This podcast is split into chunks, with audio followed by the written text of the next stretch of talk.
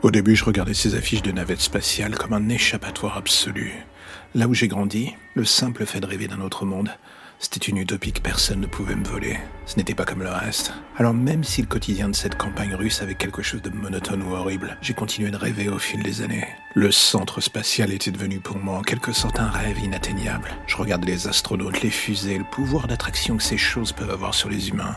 Cela m'a toujours fasciné. Et vous savez quoi? Je n'étais pas différente des autres. Voilà ce que ces fusées représentaient pour moi. Un échappatoire. Et c'est tout ce que j'ai eu en ligne de mire pendant près de 20 Me créer une vie différente, un avenir que je ne pouvais pas encore définir quand j'étais gosse.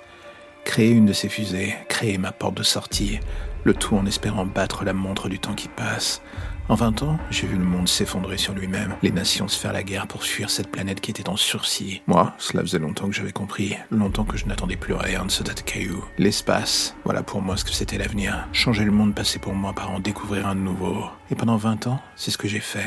20 ans à faire en sorte de me donner les moyens de fuir. Et un jour, alors que tout était prêt, que j'étais à deux doigts d'arriver à l'objectif tant attendu, le monde s'écroula sous mes yeux. Mais pas vraiment par la faute des humains, non. Par celle de ceux qu'on nomme encore aujourd'hui les autres. On était tellement perdus sur nous-mêmes, dans nos délires, nos névroses, qu'on n'a pas vu ce qui était sous notre nez depuis si longtemps. Ils nous attaquaient de l'intérieur. Et quand ils ont décidé de frapper au grand jour, il était déjà trop tard. Les navettes que je rêvais de construire, ils les mirent en pièces. Les leurs étaient bien plus grandes, bien plus fortes, bien plus massives. J'aurais voulu avoir leur intelligence, leur vision de l'avenir. Et c'est quand ils se sont mis à sélectionner ce dont ils avaient besoin que le destin m'a offert enfin la seconde chance que j'attendais. J'ai toujours voulu aller au-delà de notre monde, de mon existence surtout, et de tout ce qui me retenait sur Terre. Tant mieux car au-delà de nos ressources, la planète ne les intéressait pas.